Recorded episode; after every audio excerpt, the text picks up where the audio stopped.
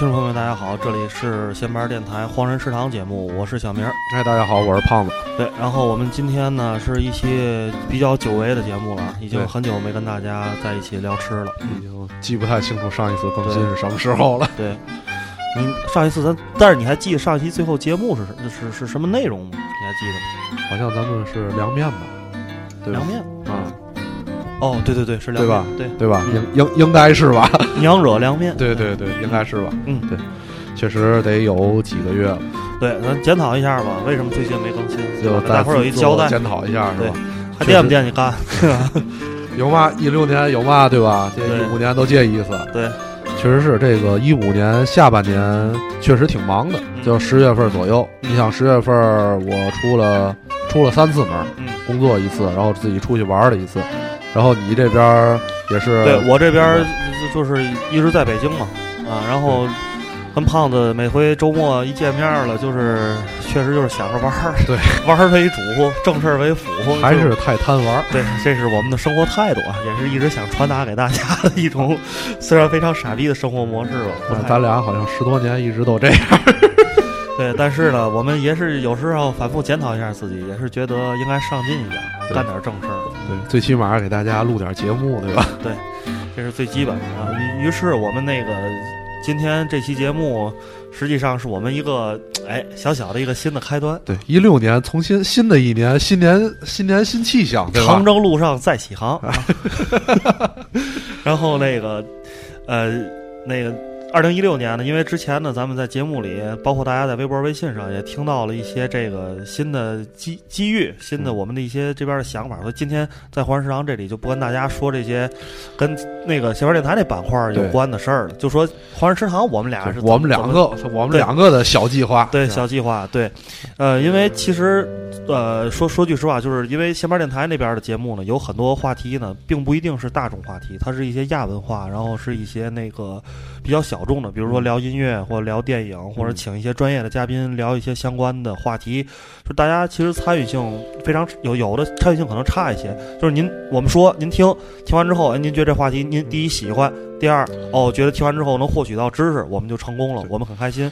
但是主要都是精神食粮。对但是华人食堂实际上吃是跟每一个人都有关系的一个事儿。我觉得这个东西实际上是一个非常大众的话题，因为大家每天都吃饭，而且都每个人，我觉得只要对生活还有点念想的人，对吧？您就肯定想吃到更好的东西，对生活还有一点小小的追求和一点小小的这个期待期。待的上。就即使你每天在家啃面包，对吧？你肯定也想啃好点儿的面包，是吧？你也会会去挑选不同的品牌，你去买米，它也有三块钱一斤的，五块钱一斤的，对吧？这个你也是有一个挑选。是人们就是咱们平时生活当中，可能很多事儿就我觉得啊，就是吃饭这个问题为什么这么大家对大家很重要，然后平时我也很重视，就因为很多事情特别无奈解决不了，但是唯独吃饭这件事儿，还是你自己可以来进行主张和和你的心意来办的一件事儿。嗯所以，然后我们今年想，就是《欢乐食堂》这个节目，因为它比下边电台节目存在着更大的互动性的可能，嗯而且其实这个节目也是我们这个电台这个走。像那个坏蛋调频讲话大浑浊路线里面的清新的一股一个感觉，我老们老清新，对我们一直想走一个清新的感觉，不知道你们领悟都没领悟到啊？反正我是这么想的，反正我们是这么想的。然后，呃，因为呢，这至少从反馈上，很多姑娘很喜欢听，对吧？对对。然后那个小伙子们也都是那种比较帅气、比较阳光、比较居家，然后对生活很有热情那种，对吧？而不是像像像像我跟头破这种天天谢了光堂这种，对吧？受众面儿还是挺挺不错的，而且那天，尤其是那天和一个就是女听众聊天儿，嗯然后突然之间女听说：“哎，你是那个那那那胖子吗？啊为什么你节目里那样，你现实生活中是这样的？”虽差然比较大虽然说了之后让我觉得突然猛的恍惚了一下，但是一想，哦，原来听众们还是挺关注的。对，就是对你有一个印象，因为你做美食节目嘛，他肯定人家欧这想到你造型是欧阳应季老师那种，对吧？一种特别素，但是又特别文艺的感觉。而且很居家，对，见面一看是一个是一个叫什么？哎，演那《飞毛传奇》那叫什么玩意儿？飞猫传奇，我在香港郑则仕，郑则仕你看一个郑则仕，一个林雪儿，俩人在这儿做美食节目我觉得更像那个杜文泽，也行吧，杜文泽也还行吧。也还行。嗯，然后那个今年我们打算，咱今天啊，就给大家抛出来一个小小的一个互动的一个方式，就我们想，如果咱们在就是近期如果做一个。呃，比如说，咱们每一个人自己在家做好一道菜，嗯自己在家准备好，但不一定非得是什么菜啊，这你随你心意，你炸一鸡块儿也行，对吧？你拌一沙拉也行。就是简单的、简单的、便于携带、便于携带的。对，对比如姑娘，你你你提前烤好一饼干或烤来一面包也行，嗯，咱每人带一个菜，然后呢，咱们找一地方，这地方我们现在已经有一个大概的初步的一个初想法步一个想法，但是。呃，活动是在天津，呃嗯，这地方肯定也在天津，然后也是在和平区这块儿，大伙儿都比较方便的。然后呢，呃，我们想征集一下，如果谁有兴趣参加，可以在听到这期节目的时候，在微信平台上给我们留几句话，就是大概你想参加，你就是说你想做什么菜，对吧？或者你什么时间比较方便。然后我们呢看到之后呢，会跟您联系一下嗯啊。然后如果咱们能凑齐八到十个人的话，嗯我觉得咱们可以试一下啊。做一个这个大家咱互相品尝美食的一个小活动。对，然后咱们互相品尝美食，然后可以，如果是晚上的话，可以一块儿喝点啤酒，然后可以玩玩桌游，对吧？然后一或者一起聊聊天儿，呃，或者打打牌什么的，这都无所谓，就是一个一个一个模式吧，让大家在这儿多待一会儿，互相交流一下。然后这就是一我们今天在节目之前放出去这样一话题，看看，呃，究竟能有多少人对这种活动感兴趣啊？这也是指导我们今天想怎么继续做，然后让大家能能够感受到更多互动的这这种的一个感受到我们对，还是除了在广播里边儿，然后在真正的生活当中，还是能和大家有一个更好的一个交流的一个试试着做的一个方式。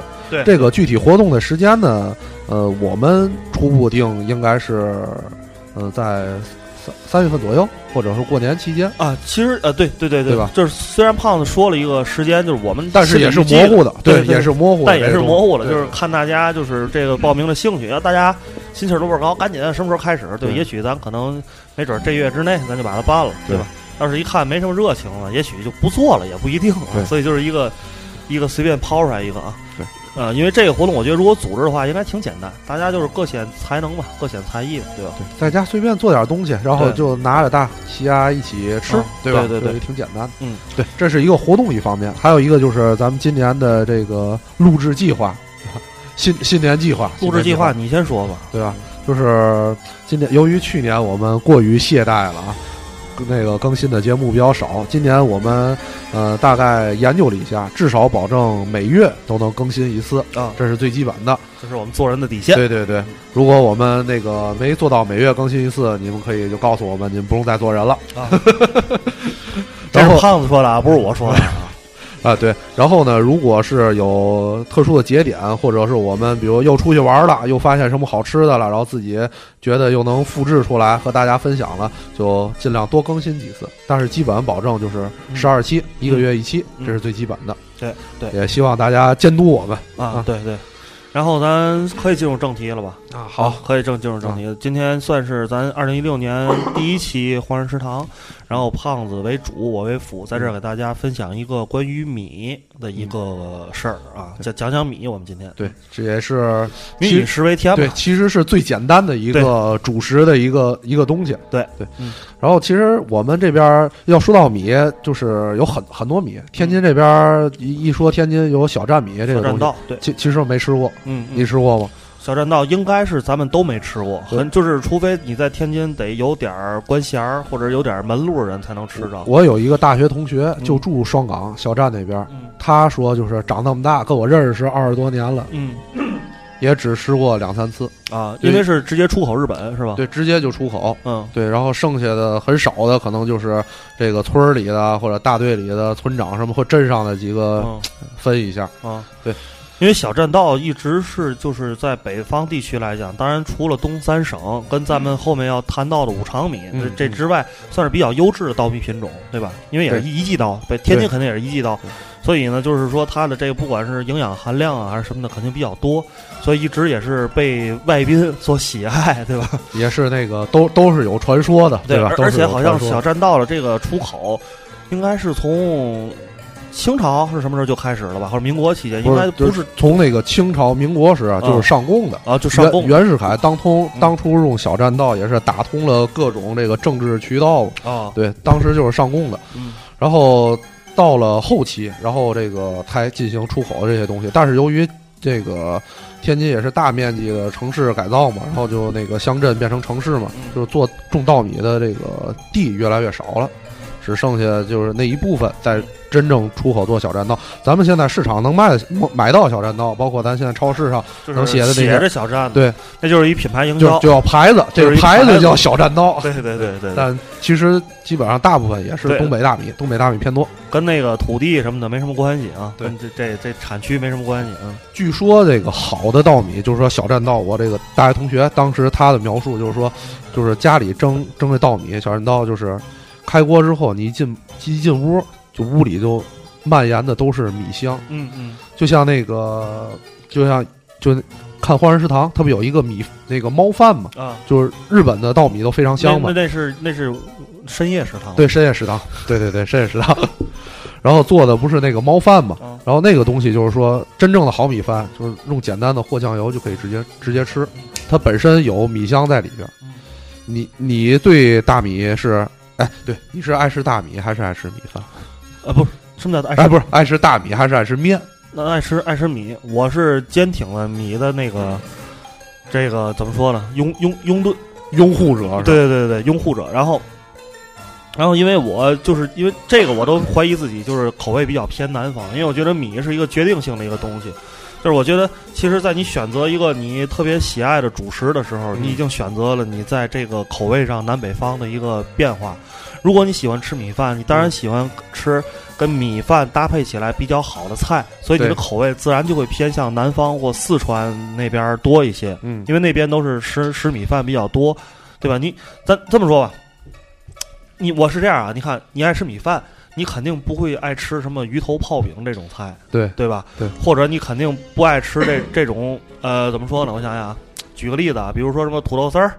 或者是什么那个什么拿个菜炒大烩菜炒个鸡蛋这种，因为这种都是典型配面吃的这种菜，对吧？或者大盘鸡这种菜也是配面吃，就是对这种菜你肯定就差着，你肯定更喜欢什么回锅肉啊。更喜欢什么那个什么那个叫什么白切白白斩白斩鸡啊，对吧？是不就这些配米饭吃的标准的东西？对。前一段时间我去那个今年去一次重庆嘛，啊，到那儿吃米饭就是特别有感触，然后就也能特别能理解，就是为什么重庆的那边就重庆菜是又麻又辣，然后他们江湖菜嘛，包括那些小吃，嗯，就是。它的起源其实就是因为那个码头工人在吃嘛，对，那个需要特别辣，然后下饭嘛。嗯，当时在那边吃饭什么概念呢？就是那个米饭是一论人收费，就可能一块钱或者是一块五一个人的，然后那一大桶就搁在那儿，对，你就随便打。然后我开始也觉得我操，这一桶哪吃得了去？这，然后后来我就自己要了一份。当时那天我吃的是那个什么，那个香辣香辣猪蹄儿，叫蹄花，嗯，对吧？然后一吃。就特别辣，然后你就需要不停的吃米饭。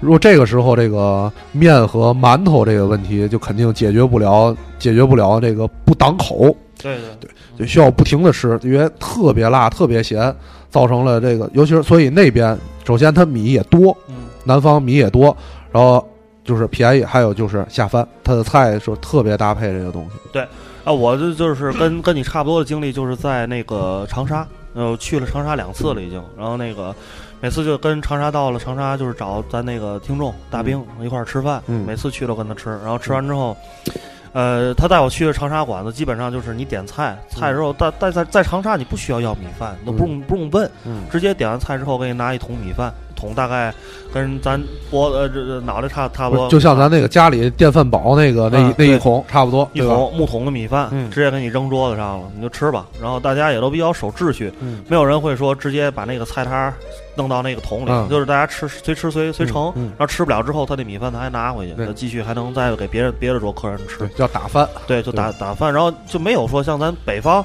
这这种，你在北京天津一碗米饭一般。一般一般的小餐厅一块钱一碗，好点儿地儿甚至三块五块一碗，可能他那个米稍微精一些，但是就是没有这没有这种概念。这个米饭有有的地方长沙是免费的，有的地方比如说就象征性的收个三五块钱就一桶，就是然后你多少人吃也是也都这一桶，你就吃吧，啊，吃完再要，吃完再要，不断要，你可以无所谓。哎哎，对，那那你觉得哪个菜特别下饭？你就是平时。平时家里就是能做的，你觉得自己就是特别就米饭爱吃的？呃，配米饭爱吃的，嗯就是如果是说按北方口味来讲，我比较喜欢这个红烧肉，就是猪肉的嗯这个炖肉来来就米饭。肉汤儿，对对对，然后这个或者用它烩一些菜什么的。嗯，然后呃，另外嗯，比较北方口味的菜就是山东的那个，嗯就鲁菜的做法，嗯有一种叫。呃，叫什么？就是溜干尖儿，嗯还有就爆三样就是这种就是特别蒜特别多的，嗯然后是酱香口的这种菜，嗯我觉得跟米饭特别搭配。但实际上，其实山东是吃面比较多嘛，啊，对，就是说什么还有那个什么火呃有爆腰花啊，啊，爆腰花，嗯呃，然后如果说南方口味的话，哎呦我操，说的都流口水，一直在流口水。然后咱这点儿也是该吃饭的点儿，而且我们俩没吃饭在这录节目，所以大家听到这期节目时不用骂街，就是说大家可能一般听这节目都是晚上听，吃完饭之后听着挺闹心的。我们也是饿了对我们俩现在也是录录的时候也是挺闹心的啊。然后那个，如果南方话，我还是比较喜欢广东菜啊。嗯其实广东跟四川的话，如果纯论搭配米饭来讲，嗯我特别觉得粤菜是搭配米饭特别特别好的选择。粤菜是对？因为像那个就港式也好，还是说广式也好，嗯。就那些最简单的烧烧鹅或者是叉叉烧这种东西，其实它非常简单，它就是把那个油和有那个很少的汁儿，然后淋在米饭上，然后你就搭配肉，然后配一点儿白灼的菜心儿，嗯。或者是生菜，嗯。或者是什么他们叫芥兰，或者是那空心菜等等这些特别典型的南方蔬菜嗯，然后就是这一个做成一个份儿饭的一个形式，嗯。我觉得就是对米饭能够最大限度的发挥出米饭的这个什么这个这个香气和它对对对。激发它的这个味道，是对吧，然后在这个南方菜系里，就是可以说一个，但是我不是经常吃啊，嗯。但是我吃到的，我觉得最牛逼的，这个也是跟这个蔡澜老师，嗯。也是蔡澜老师最喜欢的，嗯但是我尝完之后觉得确实确实非常牛逼，嗯。就是猪油捞饭。哎呦，这我还真没吃过，猪油捞饭就是大油，这非常好实现啊，大油，嗯然后红葱头，嗯最好是红的，白的也行，切成细末。嗯，在大油里把红葱头炸成香的、脆的那种，然后跟对，对，然后就是猪油跟葱，然后把这个米饭盛好，热腾腾米饭直接淋一勺猪油跟葱，嗯，然后再淋一勺酱油，然后一拌就可以吃了，特别牛。而且特别好操作，对对对，猪油捞饭。我一想，那个油猪油的油香和这个米的米香和在一块儿，没错，就是它是其实其实是用最简单的食材，把米嗯本身的这种香味儿，还有猪油、动物脂肪这种香味儿，最简单的味道搭配在一起，却能产生出特别惊异的效果。所以我觉得，其实猪油捞饭是特别能代表粤菜的一个这种用简单的东西搭配出对把这个原材料的原味激发出来，鲜味激发出来，就是我觉得这是特别好的一个代表。猪猪油捞饭其实应该是潮汕的一个菜，嗯大家。呃，如果是在北京的话，我推荐大家可以去老坑记，就是坑就是那个挖的那个坑，呃，应该是在呃，应该是建国门，呃，应该是在反正啊应该大大家大众点评啊，对对对，大众点评一下吧，就老坑记老坑记是有呃，就是还做的不错的那个猪油捞饭，然后大家可以到那儿去尝尝一下，也是他家的招牌菜。要是那那我要说我这个就太接地气了，就是咱平时出去吃的那个，我就觉得这个鱼香肉丝这个是特别配米饭的，因为有汤儿。对我对这个宽汁儿吧，对宽汁儿这种就是勾完芡的汁儿，然后再和着米饭，这个味道特别好。但是我要给大家，哦我还忘说，我就是对你要说接地气这样，我打断你一句啊，我说就是胖子应该知道，因为我们俩天天在一块儿吃饭，我最爱最爱点的一道菜叫做天津菜叫醋溜木须，对有时候我们俩出去吃饭的时候，就会因为由于就是就点一个菜，然后咱俩点哪个，就鱼香肉丝发生强烈的争执，对对对对。对，俩人抢妞都没抢抢过这么急赤白脸的对，然后还有给大家推荐一个帖子，关于就是配合米饭吃的这个菜，而且简单的。知乎上有个帖子叫做“什么菜能让我吃下满满一大碗米饭”，嗯大家可以搜一下，大概其这个名字。我在上面看了一个，嗯而且正在准备复制这个东西，以后有有机会给大家介绍啊，嗯叫做雷青椒，嗯湖南菜。啊，对我还专门买了雷博这个东西，嗯淘宝这儿买的，就是看着挺简单，就是把青椒这些东西简单加工一下，然后和那个那个它的那个皮蛋，然后搅在一起，做了一次，不是非常成功，但是已经很好吃了。就是油跟蒜、酱油这三样东西，，然后和米饭，对，是特，哎呀，不行，说的有点如果对对青椒比较抗拒的话，可以改成另外一种，也是湖南著名的菜雷茄子。一定要用长茄子，青的，就是那种有有韧度的，就是你它不会说擂完之后变成像茄泥那种感觉，它还能形成条有状的茄丝儿，对吧这？种茄丝儿，然后嗯。切成那手指大概这么宽，嗯。然后把皮去了，同样那个擂法也是一样的，啊，同样的那个做法也是一样的啊。嗯。啊，行，咱咱稍微进段音乐吧那。说的我对确实有点饿了。对，因为因为咱们今天聊米，所以咱就听这个最经典的这个对，这个我来介绍一下，这个郭龙、张伟伟的《米店》。这个张伟伟是我就是国内民谣最喜欢的这一个歌手。好，那咱听听米店啊，听完之后回来再让胖子接着讲讲。嗯回来你该讲讲五常米了啊，，对对对，讲五常米究竟是怎么一回事儿啊？嗯因为这是国内现在比较流行的一种米，是吧？网红。三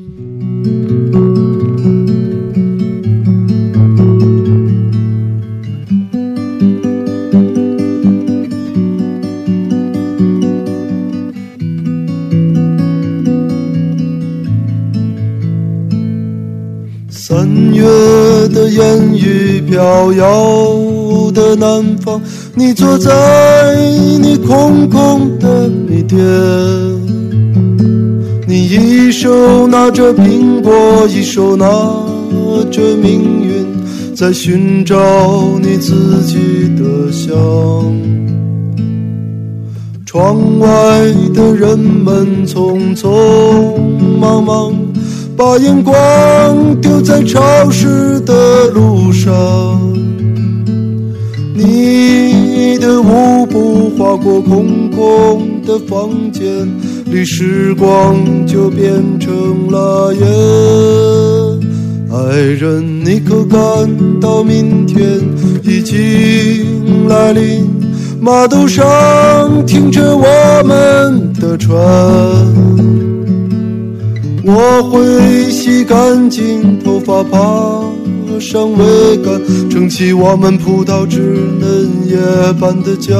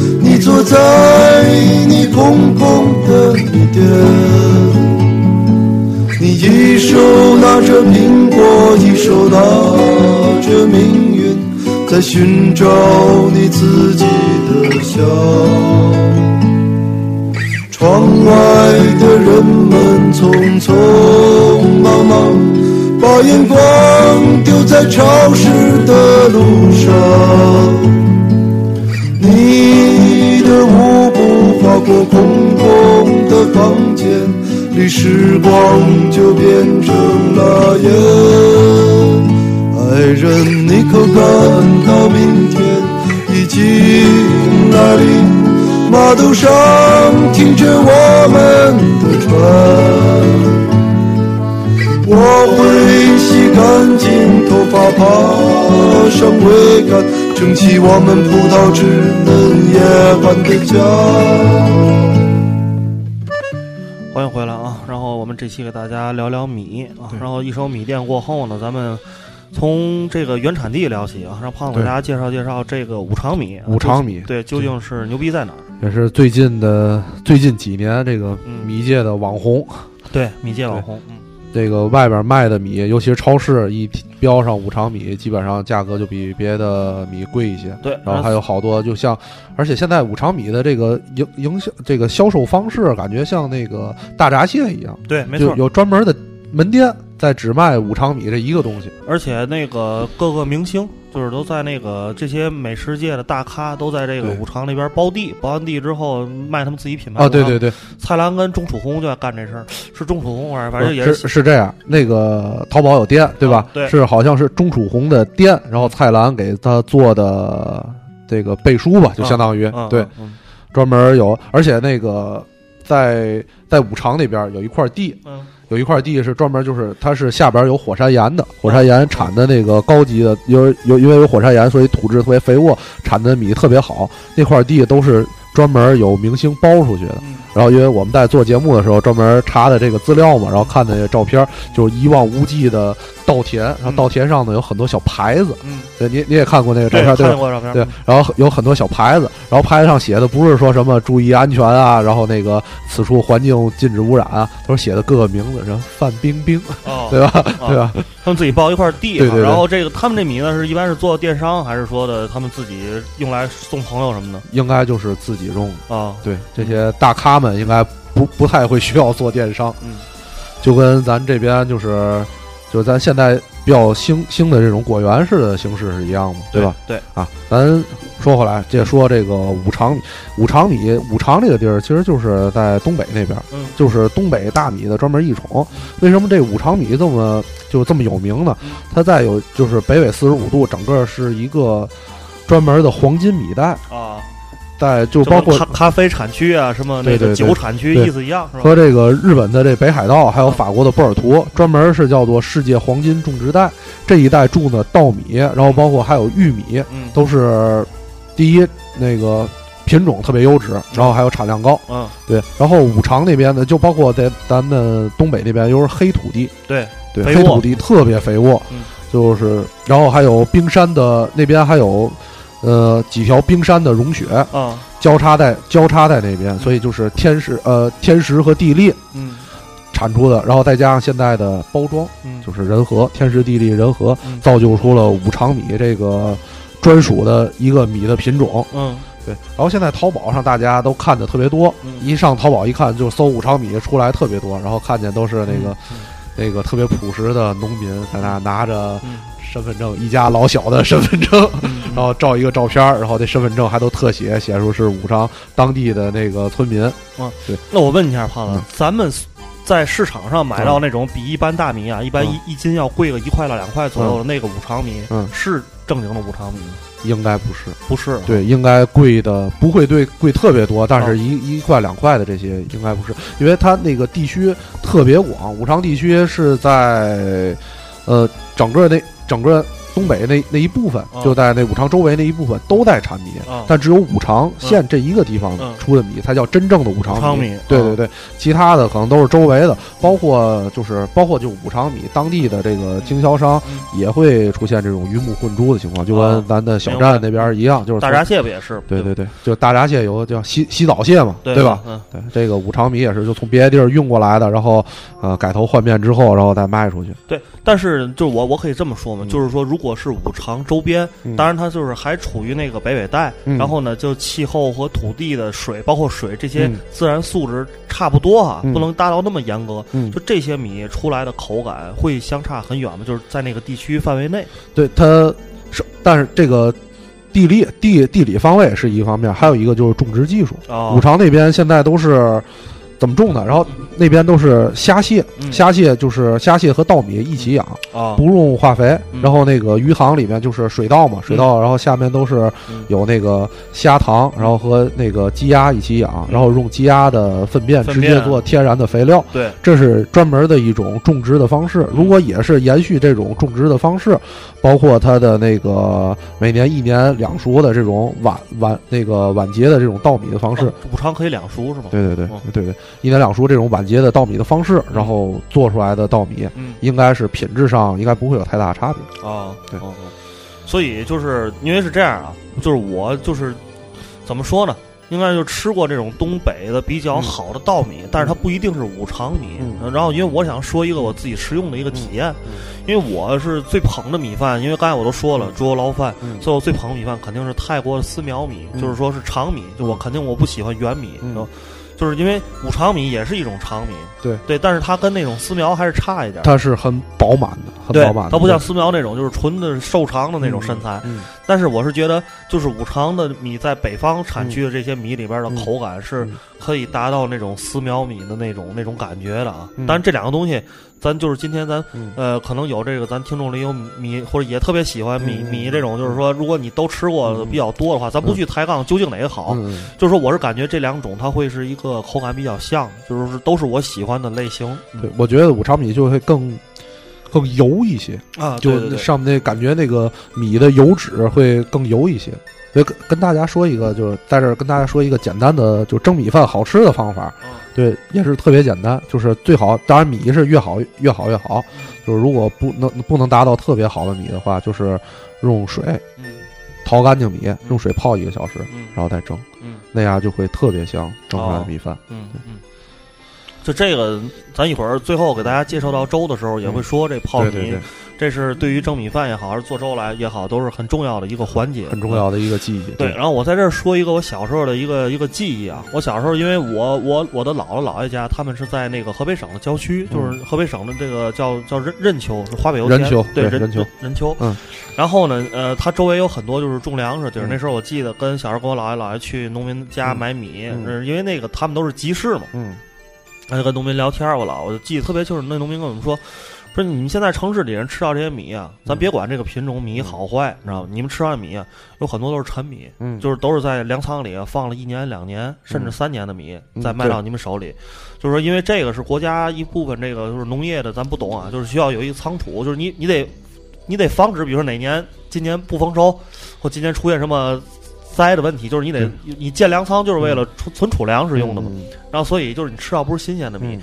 说这个米啊，说但凡是当头年采下来的米，嗯你第一年就吃，嗯那个米都特别香。他说他们家里头，那农民人肯定是当时采下来米自己留一袋儿，留嗯留留几斤，嗯，二十一百斤的人嗯自己家里吃了，对吧嗯？这一年，然后这个然后那个米蒸出来之后，就是上面的那个米，首先是一粒儿是一粒儿因为它是新鲜的嘛，嗯还有生命力的，那米嗯还没有完全失去它的生命力。嗯然后其次就是像胖子说那种，就是它都有带有一种油性的感觉，对对，对，就刚才你说的那话题，接着你说，就是咱们吃的，就尤其是市场上买到的，那百分之百是陈米，这个是无可争辩的。因为就是，因为我所涉及到工作的，能了解到一些情况，就是说，咱们国家尤其是新闻报道，每年都是这个粮食大丰收嘛，因为确实国家需要这个。战略储备是一点，还有一点就是这个，其实最基本的粮食产量是国家机密，这个东西，这个东西不可能说是说每年就是增长多少，你看从来这些都是虚的数字。对，对，因为我们这个行业有可能会下到田间地头，就是不不是我啊，就是说就是有的工种会下到田间地头了解这个情况了。解这情况对，嗯。嗯因，为这个直接跟你们那个就是在中间这个炒作、这个买买买入买出会有关系，是吧？哈，嗯，不光是国内的，这涉及到一个国际的粮，就跟石油一样。就明白了。嗯今年如果报中国，我靠，今年每年增长百分之五十，今年增长百分之四十五，十四亿人口，明年粮食，明天粮食立刻就得涨好多价，就是这么个道理。嗯嗯嗯嗯，说这说远了啊，咱啊接着说，咱小明准备给大家介绍你做的那个，呃，粥，对哎，这五常米你已经说完了吗？对，对对，就就这点内容。嗯、差不多，啊。对。行，那我看看时间啊，呃，时间行差不多吧。最后给大家介绍一个粥，因为咱今天说到米了，咱们还是坚持咱们的传统，就每期给大家介绍一个菜，对吧？让大家可以操作一下。嗯。呃，其实就是介绍一下潮汕的砂锅粥。嗯。啊、这个因为之前没没没介绍过，而且我个人觉得很简单对，每个人在家都可以操作。嗯，好复制。那个你的方法我已经试过了，嗯虽然做的可能没有你做的那么好吃，因为我口儿比较淡，但是我觉得确实挺好复制的，对而且确实挺好吃的。对，挺好复制的。然后呢，咱们就说一个比较好买到食材也嗯比较经典的，就是嗯虾蟹粥。嗯虾蟹粥这因为虾跟蟹大家到市场就能买，嗯对吧？然后呢，为什么要说这个呢？其实。嗯，这个话题呢，就会牵扯到一个我们就是我们作为天津人比较引以为傲的，嗯但是可能很多大部分天津的朋友都对这东西可能认知不太到，就是天津冬菜。啊，对对对，因为天津冬菜是这个，大家早晨起来天津喝云吞都都知道这个啊，就在天津只有云吞里用，有的可能嗯啊对，哎，对可能有的地儿偶尔那种大饼夹什么什么东西，夹卷圈儿都给你搁点东西，就当咸菜用，就当咸咸菜用。对，基基本上家里其实做法很简单。那嗯但这个冬菜怎么做？咱具体咱回头可能有有时间咱们聊聊白菜的时候，嗯咱再再说冬菜这事儿啊。然后呢，冬菜是你要准备的。嗯然后，如果您在一些其他地区，比如什么不在天津或不在潮汕、广东地区，嗯，像天津和广东地区这个东西很好买，只要到了副食店儿，你说我要冬菜就有。对，楼下随便卖那个块豆腐那种店儿，对服饰店儿，抛弃这几个区域，您就上淘宝啊，嗯搜一下天津冬菜，然后就有很多售卖的嗯。然后呢，这天津冬菜里面呢，最好吃的一种叫五香冬菜，嗯是那个腌完冬菜之后，外边还撒了一层五香粉，嗯，这是我们天津人非常喜欢的一种啊。但是广东那边就是纯冬菜啊，就就很少有这种五香冬菜。嗯然后呢，就是如果你在其他地区买着冬菜之后呢，米啊米咱刚才已经提了，嗯咱如果你用五常米更好啊。但是其他一般做粥呢，其实对米的要求呢不是特别高，都不像做做炒饭或什么，对米的要求会比较高一些。因为它水了，对，所以大家家里的米就可以嗯啊。然后呢，买一只梭子蟹嗯啊，北方叫梭子蟹，南方如果有有有条件的可以买个膏蟹，嗯或者买一个这个叫也叫帝王蟹，帝王蟹因为籽儿比较肥，而且味道比较鲜美，就是多买那个籽多的、膏多的，对，对，然后一只螃蟹，嗯，然后呢买点基围虾，嗯基围虾最好，因为基围虾是甜的，它嗯那个甜味儿可以进到粥里边儿。如果没有基围虾呢，买点海虾也也能凑合嗯啊。然后呢，这原料基本上就是这些啊，嗯然后买点芹菜，那对，那芹菜芹菜很重要，这也是潮汕做粥必不可少的调料之一。嗯，然后呢，咱们今天做这做法其实是介于潮汕粥和广东粥中间的一个做法，因为大家如果广东人的朋友肯定都知道，广东人做粥是要把米先泡泡发，泡发之后打成米粉再熬粥，就是最后哦那粥它基本上接近于米糊的感觉了，已经。就是。细，特别细那对种，然后正宗的潮汕的粥的做法，这个米这个粥实际上是炒出来的，嗯。就所谓咱在现在北京、天津到处流行这砂锅粥，嗯。就是咱其实介绍的是这种砂锅粥，它是介于广东粥和潮汕粥之间的，嗯。它哪边其实都不算啊，呃，所以。这粥做法很简单啊，就是把米泡发。嗯你如果提前一天晚上，你最好能泡一天，这是最好的。其实泡半天也足够了、嗯啊。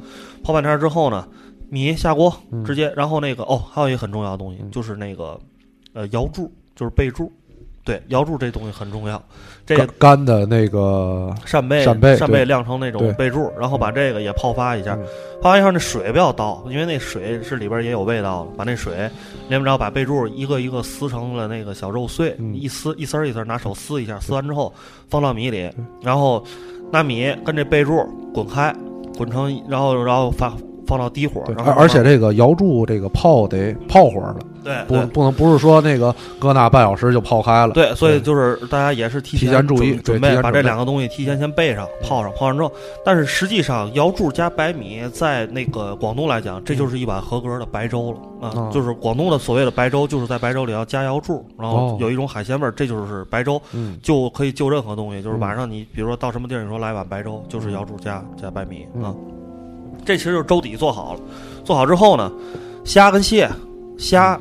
呃，虾开背，嗯，拿刀给它开背，因为为了让那个虾脑跟一些味道能进到粥里边蟹直接那个生着给它剥开，然后斩成件儿、嗯啊，这都很简单。对，然后把这个粥滚开之后，把虾跟蟹还有冬菜同时下到粥里边儿，嗯下到粥里边儿滚滚到你觉得虾跟蟹已经熟了。其实海鲜这东西沾火就熟，对对，非常简单。然后烧了之后，最后临出锅的时候，嗯把那个芹菜嗯啊，芹菜叶儿也行，芹菜梗儿也行，切一点碎，就是嗯香，就是说白当香菜用吧，嗯当当当香菜用，然后把它撒到粥里边儿，然后一和。然后如果你觉得味道有一点淡，还可以加一点盐，但如果严严格按照广东做法，就不用再加盐了。不加任何调料，对对，就是这个，但是你喝的时候可以搭配一些咸菜啊，因为潮汕那边非常讲究这个要就就菜嘛，对吧？嗯。就就很多样菜式很多的小菜，对，哎，这里有个小细节啊，跟大家分享一下，就是我做的时候注意的时候，就是虾，我买的那个虾本身是那个海虾，然后它虾有那个虾膏那个部分，所以我把那个开除了开背之后，我把它的头掰了一下，嗯，然后这样在熬的时候，它那个虾脑里头那些虾膏就虾油就特别容易出来，对对对嗯。这是一点。还有一点就是虾熟的快，蟹熟的慢。啊先下蟹对对对，嗯我做的时候就是先先下蟹，蟹看感觉差不多熟了，然后再把虾放里面，这样就是不至于虾很老。对对呃，所以就是这个，就是其实虾蟹粥这个东西啊，就是看出来这个南北方对于这个海鲜食用确实有就是非常大的差异。对，因为北方就是比较比较讲究快，然后这个东西原汁原味儿，就是吃海鲜的时候啊，仅仅是在海鲜这上面，就是做的糙，对，就是蒸，然后蒸完之后直接剥着吃，然后蘸点儿蘸点醋，蘸点酱油，对对吧这种料。那南方的吃法就会把它跟很多东西更细致的结合在一起。我觉得虾蟹粥这就就是特别好的一种办法，因为粥本身是一个特别包容的一个东西，米本身就是一个特别包容的东西，它可以和任何味道结合在一起。它有还而且可以有任何形式的，啊比如饭团，然后或者是粽子，这些都是那个把它就组合在一起的。然后还有碾成面做的各种那个米皮儿，对吧？咱特别爱吃。对啊对，其实就是如果咱们就是说，呃，你吃的比较多的话，嗯其实你会就是包括咱们如果聊起日本的话，因为日本也是一个食米的大国，对对吧？就除了中国之外是很大的一个国家，而且日本全境内应该是吃米比吃面比重要要多很多吧？日本是水稻主要的一个产产产量。东南亚就是，其实都是受中国影响，就是儒家文化圈的这些国家都是对米对特别热衷的。对，所以如果我们谈起日本的美食的话，就是鳗鱼饭，其实是对米饭也是一种非常，我觉得非常这个怎么说呢，伟大的发明。嗯对米饭就是鳗鱼嘛，然后就是铺烧的那个料，那个那种照烧酱，嗯然后直接在米饭里拌，就是用这种鱼最简单的味道和米搭配在一起。就是就是这些，我觉得都能显示出，就是说像南方啊，就是说像主要吃米的这些民族、这些地这些地区的人，他们这种非常大的智慧。嗯那北方可能因为平时吃米比较少，嗯所以就就是可能花心思差一些。那北方花心思比较多，就是在面上，对对吧？就会花多。北方的米就是就是主食，它就是白米不可不可以结合任何东西的一个搭配。对，它就是米饭。对嗯，就是就是说炒饭这种东西在，在北方来讲都是很简单，一般就是蛋炒饭就就就就 OK 了，对吧？你到南方，我操，这么多炒饭，印尼炒饭、沙嗲炒饭、乱七八糟咖喱炒饭，我特别多。其实北方就是很简单，对，就是它就是一个很简单的一个主食，对。嗯好，那个那咱们放一段，最后进音乐。对对，然后今天跟大家就是分享了一下米啊，然后呃，咱们还是别忘了我们在节目开头的时候说的那事儿啊。如果咱你最近打算自己在家做一菜嗯啊，然后呃单身男女渴望与异性交往，然后咱们可以组织一个这样的局儿啊，一人做一个菜，拓展一下各自的朋友圈。对，然后大家那个别时间比较自由，因为咱人数也少，比较好安排，咱可以商定一个时间。然后大家如果有报名的人比较多的话，呃然后咱就可以组织。就是除了这个活动，除了这个活动之外，就是我们这个花人食堂的这个节目，希望大家也是多和我们之间。比如大家做了一个最近做了一个好吃的东西，或者是最近呃想吃什么问我们聊什么，就可以多跟我们通过这个微信平台互动。好好，那今天的节目就到这儿啊！嗯这是二零一六年第一期《欢乐食堂》嗯希望大家能够持续的支持我们这个节目板块。好，拜拜各位。啊，拜拜最。后一首歌是五条人的《广东姑娘》啊。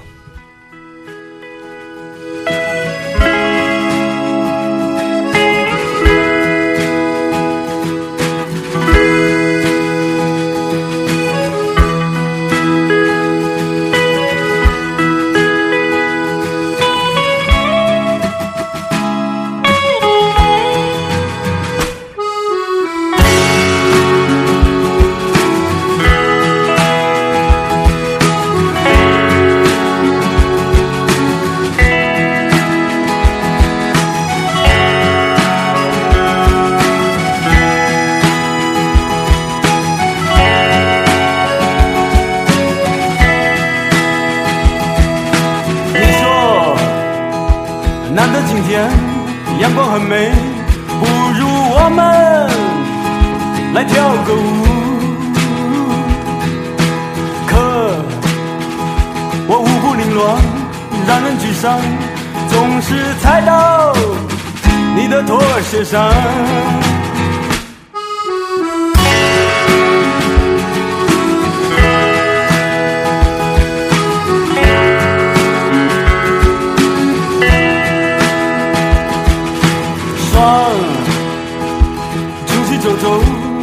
太阳为这世界转一圈，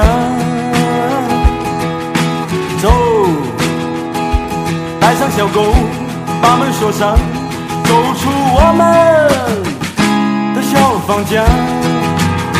亲爱的广东姑娘，来来来来，亲爱的广东姑娘，我爱你。Oh.